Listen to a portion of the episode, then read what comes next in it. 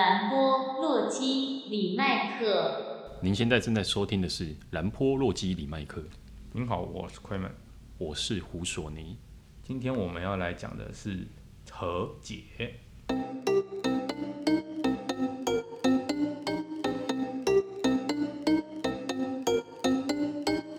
OK，前两集提到的是你发现被盗图了，收集证据以后去报警。对。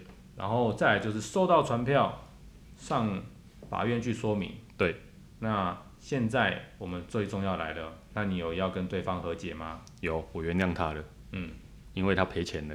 哦，阿门。好，我简单讲一下。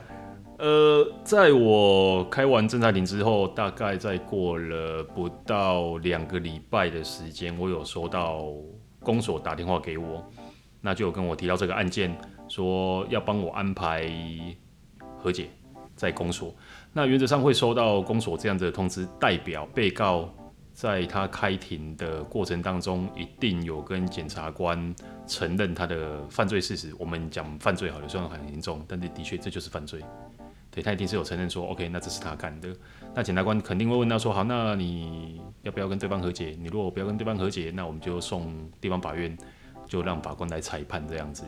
那他一定是 OK 的嘛，对不对？因为其实，在检察官的概念里面，这个就是 这个就是小案子，对，您您您两个已经去公诉，调解解的，步步已经呼呼已经处理力也就这样子，对，比较接近像是车祸啦，就是车祸，不管是谁对谁错，最后一定是比如说和解嘛，对不对？那和解的前提是可能就是赔偿嘛，如果保险就保险赔偿啊，如果都没有的话，才是上法院。其实概念是很像的啦，这概念是很像，讲车祸可能可能大家会比较有概念一点点。好，那我收到公所给我的通知书之后，因为我就跟他确认好时间了。好，我们也都确认 OK。那他跟我讲说，他会发一张正式的公函给我，跟我约。好，那等到了当天，我们就去区公所，然后就一样报到。对，然后一定会派一个主席来啦。那主席通常都是地方上的，比如说比较有头有脸的人士啊，他不是公职的啦。对，调解的主席都不是公务人员，都不是公职的，可能是地方上面的一些头家啊，或者是比较长者啊之类的这样子。有点像是半个陪审团，来他们当个见证人，去见证你们的和解。对，其实他也不是说去引导我们什么怎样，因为其实整个过程就是 OK，好，我们就。两造双方就坐在一起，然后就面对面，那中间隔了一块板子，因为最近肺炎的关系，所以只要是公共场合都有隔一块板子。然后他就会跟我们聊到说，啊，主席就会提到说，好，那我是原告，那我的前面那一位是被告，那主席就问我说，好，那你们两个可以先讨论一下。对，那但案件其实很明显的啊，就是对方当然一开始就是直接跟我道歉，说偷了我的图啊，然后怎样怎样怎样不对之类的啊。不过在当下其实没有批判他了，因为其实犯错就犯错嘛。那我们今天坐下来谈的就是和解，那和解就是在于。赔偿金批判他的时候，就是赔赔赔偿金谈谈不拢的时候，其实都是赔偿金的问题啦。对，其实都赔偿金，所以当下我其实去骂他也没有意义啦。这念他其实这个都没有什么太大意义，就是大家来议价这样子。那当然过程当中，我开出来的和解金，他觉得太高了，他觉得不能够接受，所以其实整个和解过程当中，我觉得比较像是在买菜。对，就是在议价，议价，对，就是一斤多少钱，我觉得太贵，然后他可能觉得太贵，或者我们这边互相议价。那比较特别的是，当我们这样子僵持了大概五分钟之后，那这个主席觉得有点听不下去了，他就直接问我说：“好，文先生，那你坚持的是叉叉叉金额？好，你坚持的是这样子的金额？好，然后他就问被告说：好，那。”他坚持要这些金额，你能够付出来吗？你如果不能够付出来的话呢，那就是我们的调解就是不成立。那不成立的时候呢，等一下他们就会把这个 case 一样再转回去地检署。那这时候就会做一件事情的，转回去地检署之后呢，就直接送地方法院。那就是有原告、被告我们两个在一起，然后去做互相答辩的动作。对，那对方其实就马上就 guilty 啊，就啊没有，我要和解。对，他大概就这样子啊。主席就很有趣，就讲说啊，你何解唔得紧，看偌济紧公共的，应该对方公共的安尼啊。对，那当然主席这时候的功能就出来了，就一定是切价格嘛，对不对？比如说我说十块，然后对方说五块，好，你们两个就一人一半，好，就七块半之类的这样子。在这一个我们在议价的过程当中，我觉得蛮有趣的一件事是，我面前的这一位，真的我觉得他很天兵，我们都还没有议完金额，他就问我说：“那你自己做图会很辛苦吗？”哦，我真的超傻眼的。他就是感觉要尬聊啊。对，我觉得就是尬聊这样子，然后做图很辛苦哦，做到腰都开刀嘞。欸、对，哎、欸，我觉得我开刀可以来聊一集。然后他就问我说：“说那那那大哥，那我们都结束之后，你我们可以加个赖当个好朋友。”我当下其实真的有点翻白眼，我就直接跟他讲说：“咱们先把价格谈好再来说吧。”没错，对对啊，就是都还没有，就很像是你找了哪一个小姐，你都说我们可不可以当好朋友？你先付了这一次的钱，再跟我说，那是你的经验。对，然后对啊，当然最后我们有议好价了。那当场这个所有的金额的部分，我跟他谈的过程是，我跟你和解，你当下就要马上把赔偿金付给我。那我们是透过手机转账的方式。对，我的部分是这样子的，起码我的部分我是这样子要求的。之前有听说有些人的不管是什么案例啦，比如说他们有走到和解这一块，那有时候如果比如说金额过于庞大，他们可能会写个协议书，比如说比如说分期付款呐，或者说用什么方式支付啊。当然我有听过，我可以先签本票给你呀，然后你之后可以拿着本票来跟我请款啊。其实各种离谱的都有，但是站在调解委员会的立场是，因为他就是负责调解而已，他不介入。那你们两个只要两造双方只要讲好了就 OK 了，怎么付款，原则上那就是你们的事情。那他只会把它写在最后，最后因为和解了嘛，所以他只会把它写在侧状书里面。那最后我跟他谈好和解了，那当然和解的侧那出那那种侧状书里面就写清楚几月几号我们来和解，然后和解的金额是多少钱，然后他用什么方式支付给我，一式两份。然后我跟他一样都签名盖章，对这一块。那因为这个是我第一次做和解，所以我当下其实有一个蛮错，也不是错愕啦，就比较纳闷的是，这个和解书上面就是有我们两个人的姓名、身份证字号，还有我们的户籍地址。那我就在想一件事是，当然我不晓得这样想是对还是不对啦。就是如果假设今天对方是比较比较怕耶，好，然后他今天赔了我钱。但是他有我的身份资料了，我的姓名啊，还有 ID 啊，还有我家的地址，他都有了。那我会不会被找麻烦？其实这是我比较纳闷的地方啦。因为其实他也不一定要真的找你麻烦，他也可以随便公布你的个子，造成你的困扰。对，其实这个让我觉得还蛮困扰的。那但是我相信在在法律这一块，他好像还是会公布这个啦。只是我觉得这个很妙，就是那这样子不就等于就是让。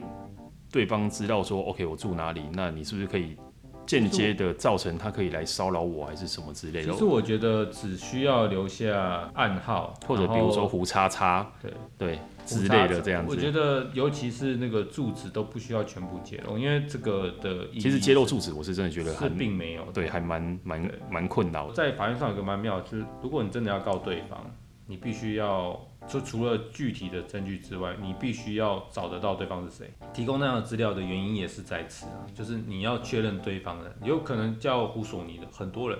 嗯哼，对对，所以变成说你你要知道他，还有包含他的身份证字号或者他的住址，嗯、三个资料对在一起，确定是这个人。但是我是认为，只要在法院的系统里面有这个资料就可以，不需要揭露在在所有的资讯当中。就是因为现在是各自呃重视的社会，所以不需要把这个东西放太多。对啊，那先前我们有聊过，如果因为我当时去抓到他盗图的是网拍嘛，然后因为我有他的账号，那有一个状况是，我有个朋友他一样去告了一个人，但是不了了之。一直去问，才发现原来那个网拍的账号是大陆的。对，因为现在有一些网拍，其实海外的卖家也可以卖，因为现在平台已经等于是全球共享的啦，所以等于说那个账号其实是国外的，就是大陆的啦，那其实就无解了，就没有办法了。所以他其实也蛮衰的。其实我有这样子的经验的，就是有时候我们在看那个被盗图的，我们一看就知道啊，这个就是大陆的大陆人来开的卖场。其实我们遇到这一种的，我们真的只能够。摸摸鼻子就放弃了，因为台湾管不到大陆人。没错，而且对岸有很多产生机，什么号码都可以产生。对，而且这个太厉害了，我觉得对岸那个太厉害，因为他们的复制股的那一种，人家是有城市的，就可能一秒就把你整个卖场给端走，哇，那个真的很强。好，那最后呢，和解重点就是要有赔偿金啦。对，那你最后拿到你的赔偿金吗？有，那是多少钱？其实不多。因为我这边跟大家说明一个概念，其实赔偿金没有所谓的行情。有些人可能会去 Google 说，我、哦、可能一张图赔多少钱啊，或者一个案件赔多少钱，其实没有，因为就跟我们刚才在讲的，就像在买菜一样，它就是溢价，就你开的金额，他能够负担，那就赔你；啊，不能够负担，啊，你们就议价。啊，我们最后就是议了差不多接近快十分钟出来的价格这样子。有议出来吗？有有议出来，蛮蛮出，出来的，但是钱收没有。其实不多啦，其实讲真的，真的不太多，所以我还是给大家一个小小的建议是：未来如果假设你真有碰到这样子的案例、这样子的状况，一个小美感就是你在收到传票的时候，其实你会知道对方的姓名。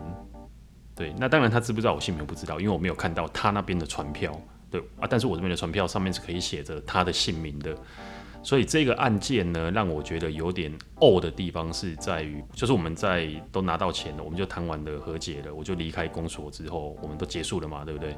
然后我晚上回到家的时候，突然就心血来潮一下，Google 一下他的名字这样子，对，然后就 Google 到他的脸书，干，我真的他妈气死了，这样，他跟我喊没钱，现场那边给我哭穷，他穿的很破烂。然后结果他脸书里面全部都在晒他的劳力士，对，几乎每十篇 po 文里面就有八篇就在秀他的劳力士这样子。然后我就觉得说，靠，被阴了，你明明就有钱呐、啊，然后一直在那边哭穷，一直在哦，我真的不是，我真的没有钱。他现场就是这样的。所以下次你应该要偷拍他现场的样子。不是，下次就是给大家一个经验，你要先去 Google 他的名字。当然，如果他真的脸书的，因为其实脸书是最好 Google 到的，IG 呃 IG 可能英文可能应该 Google 不到，但脸书其实最好 Google 到啊。但如果刚好好死不死又在用脸书，然后刚好每天没事又在发文的话，其实大概都可以抓出他经济状况的端倪了。那这个我就是很纯粹的就是被骗的，也不是被骗的，就是对了，我就是被骗的。就我看到他脸书就那个劳力士，大概是我工作要。可能要一年才买得起的东西，我觉得主要可能对方是老手。我是真心觉得那不是触犯，因为我现在回头回来想，我在跟他和解，我们在调解委员会的时候的过程，他那个衣服的那个领口啊，松到一个不行。当下是我自己太没神经了，因为正常的一个男子啊，不会让自己的领口松成这样子，然后出门的这样，那个领口是松到，我现在回想起来，我觉得是有点刻意去把它拉松的。然后我最后最后最后我有发现到一个点是，因为最后他可能要拿出他的证件来，因为要交给主席嘛去做登记这样子。他的皮夹是 BV 的，BV 的。哎，你知道我的皮夹还在用什么吗？嗯，我的皮夹还在用 Porter，那个是几百年前我老婆买给我的 Porter 哦。所以喽，所以就是告诉我们，就是 如果未来你有机会走到和解，一定要去 Google 一下他的脸书。当然不是这样子啊，只是说这个金额都是要由你跟他两边去做合议的，一定是他能够负担，你能够接受的，不然的话，其实讲真的，都走到和解这一步了，我都给大家一个概念是，那、啊、就和解吧。那金额就是谈一谈，就真的和解，因为再走到法院，你一定会请律师，劳民伤财。对，真的就劳民伤财。然后再就是，如果假设你是上班族的话，你根本没有那个多余的金额去请律师，那你。你如果你要休假，你要请假去开庭的话，其实很麻烦，对。所以这种小案子呢，能和解就和解。对，的确能和解就和解。那不要因为听到这边来觉得哦，开庭很麻烦，然后和解怎样之类的，你可能就放过拖你图或者盗你图的那一个人。我这边还是要跟大家讲，创作其实真的很辛苦。如果遇到这种杂碎，哦，就不要放过他。对，就是去去警察局报案。遇到这种杂碎，就把它砸碎了。对，没错，就把它砸碎了。对啊，希望希望我们这一这两三集分享的，我分享的这个经验，可以给一些我觉得针对的是可能有在做网拍的啦，自己有在做一些微型微型创业生意的网络的一些经营者一些好的建议。因为其实我们真的很多同行都有碰到类似的问题啦，对，其实还蛮常遇到的，所以希望。大家可以听完了我们这三集的分享之后，有一点点概念。那未来如果你真的有遇到有这种笨色狼偷你的图的时候呢，好，就不要放过他，就去吧。啊，如果真的还是不会的，就去做一次，对，就去告一次。就去走一次，你就有经验的，你就一定要自己去用，因为这种你去请教律师没有用，律师只会跟你讲说，哦好，那我们现在开始计费了，对，你又开始收钱，当然他会帮你啊，只是最后你拿到和解金，搞不好你还没有办法付他律师费。没错，因为其实并没有这么难，重点就是证据充足就好了。对，对，没错，证据充足很重要，非常非常的重要。嗯，OK，好，最后我们的节目今天这一这一段落这三集大概就到这边结束。好，那我们就下一次见。下一次录什么？再说，再见。好，OK，拜拜。